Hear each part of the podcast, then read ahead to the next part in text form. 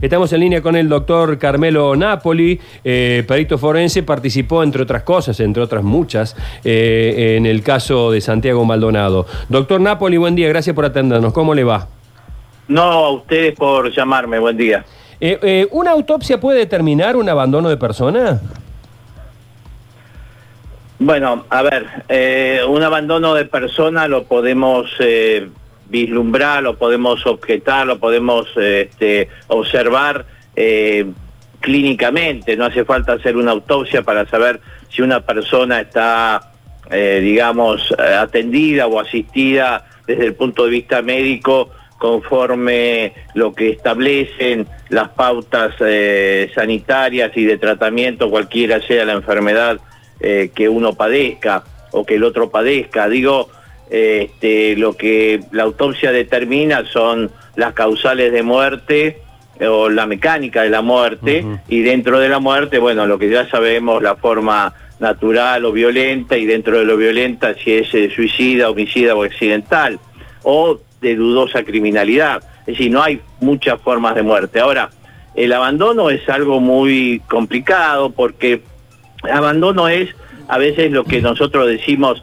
dejar de hacer, o no hacer, o no hacer nada, o no hacer lo mínimo que está establecido. Eso lo podría llamarse negligencia desde el punto de vista médico, pero cualquiera se puede dar cuenta que no hubo un abandono. En tal caso, lo que pudo haber habido, y, eso es lo que se está investigando, porque sobre todo a la familia o a los más íntimos, le queda alguna duda con respecto si lo que determinaron o lo que determinó el propio Maradona era lo más adecuado, lo más acertado o lo que de alguna manera se imponía desde el punto de vista crítico de la enfermedad o de las múltiples patologías que padecía Maradona.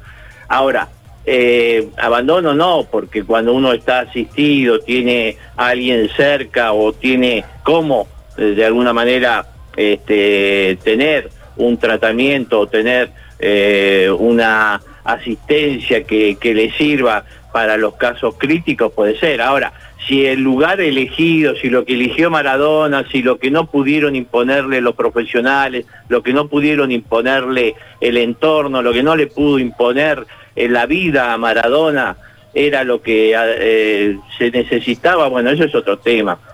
Acá realmente eh, cuando uno trata de dioses sobre la tierra o de alguna manera eh, el mundo desde la vista de Maradona no es el mundo que vemos nosotros, es decir, la perspectiva de cómo ve el mundo Maradona no es como lo vemos nosotros, no, no, no es como lo podemos sentir nosotros.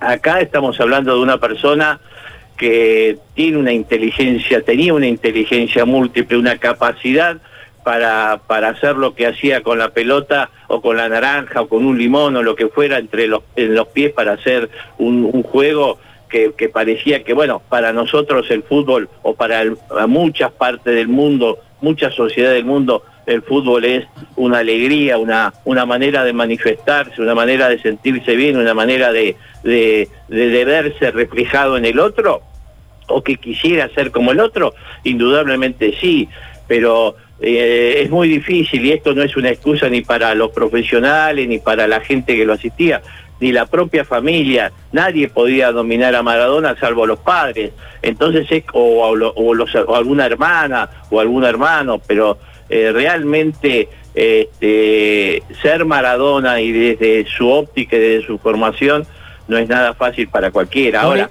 cuando pasan estas cosas, podemos reflexionar y podíamos haber dicho lo que dice todo el mundo, lo podíamos haber ayudado de una manera distinta, y bueno, esa es una pregunta que no tiene respuesta. Generalmente uno puede decir sí, a cualquier persona lo podemos manejar.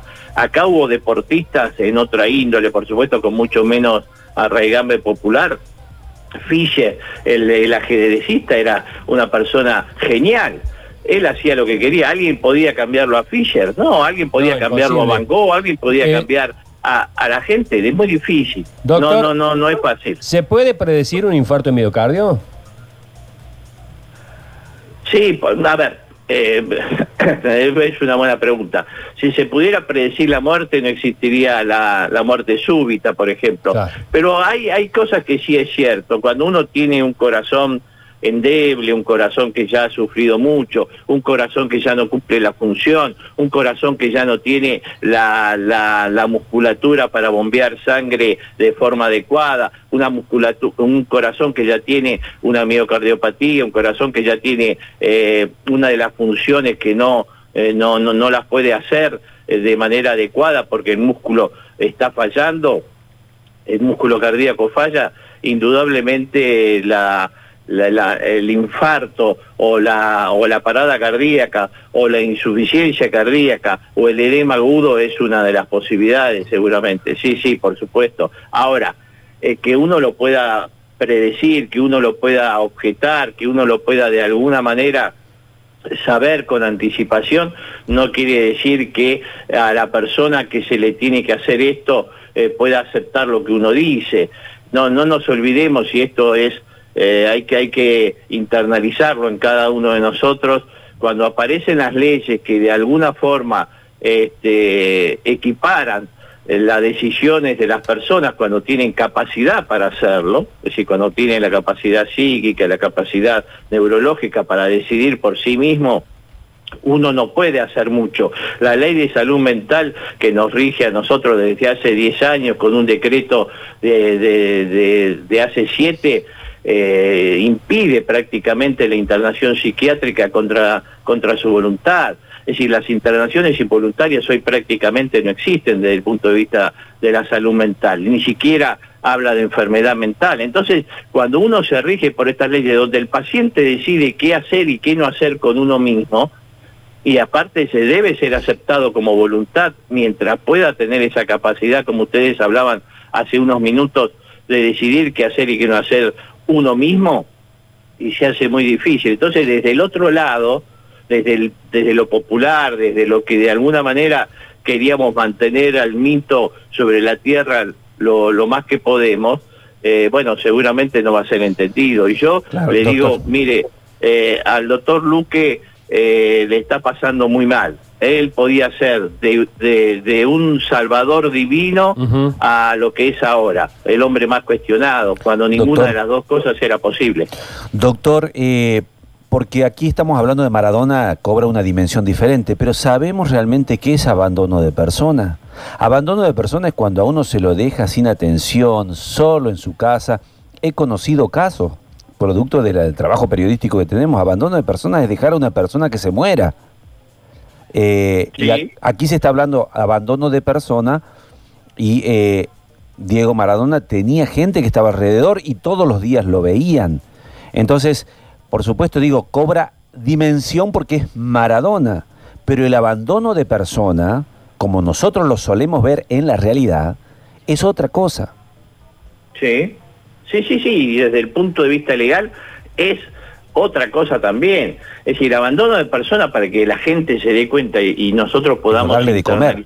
Es, es, claro, es dejarlo a una persona sin que tuviera ninguna posibilidad al alcance de la mano de poder hacer algo para poder mejorar una situación. Es decir, al alcance de la mano. Es decir, acá no es así. Lo que sí podemos nosotros cuestionar es hasta qué punto ese entorno que, eligieron, ese entorno que estaba alrededor de él, podía influir en sus decisiones. Mire, le voy a decir algo, el abandono de sí mismo, a pesar de tener todo alrededor, es algo distinto y, nadie se lo puede imaginar.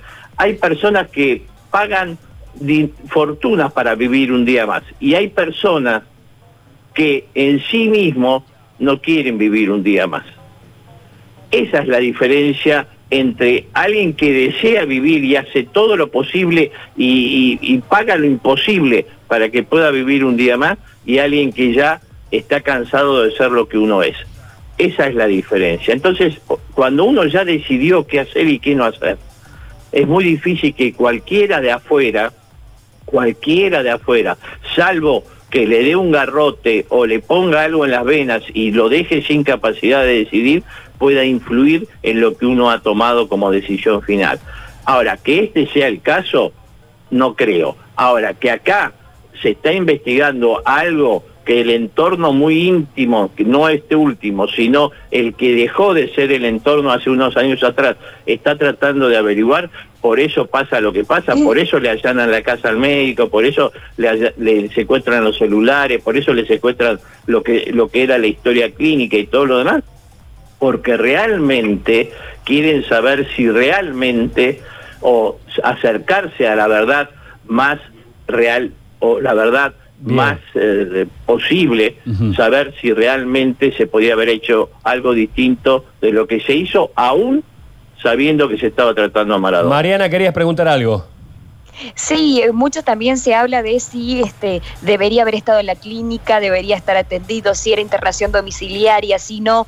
Va a cambiar mucho la situación de este, Leopoldo Luque, eh, si él tenía, porque lo que Leopoldo Luque es, dice es eh, tenía el alta, ya tenía el alta. Y por otro lado se dice que él habría firmado haciéndose cargo, digamos, que no tenía el alta y que él habría firmado haciéndose cargo. ¿Eso va a cambiar mucho? ¿Puede llegar a, influenciar en la carátula?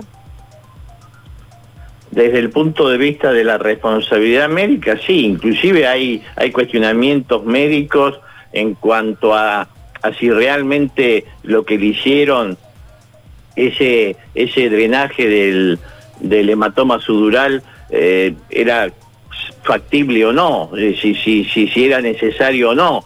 Eh, él cuando el, doctor Luque dice que lo, lo, opinaron seis profesionales y le dijeron que era lo que se necesitaba a la luz de los hechos, no creo que haya sido la, lo que lo que fue. Es decir, eh, me parece a mí, eh, conociendo un poco cómo evolucionan los hematomas eh, sudurales y conociendo un poco cómo, cómo evolucionan este tipo de cuestiones que ya ni siquiera eran de ahora, sino que eran de antes, y poniendo el ejemplo de, la, de, de alguien que lo haya padecido igual, no, no, no creo que sea la solución. Ahora, si él firma bajo su responsabilidad el alta y los demás la aceptan, eh, es una responsabilidad muy grande. Yo digo que en el caso de, Maradona, el corazón de él, de acuerdo a la autopsia, de acuerdo a lo que el resultado de la autopsia, era un corazón que ya no estaba en condiciones de seguir. Ahora, si estaba en un lugar de internación, se podían haber hecho cosas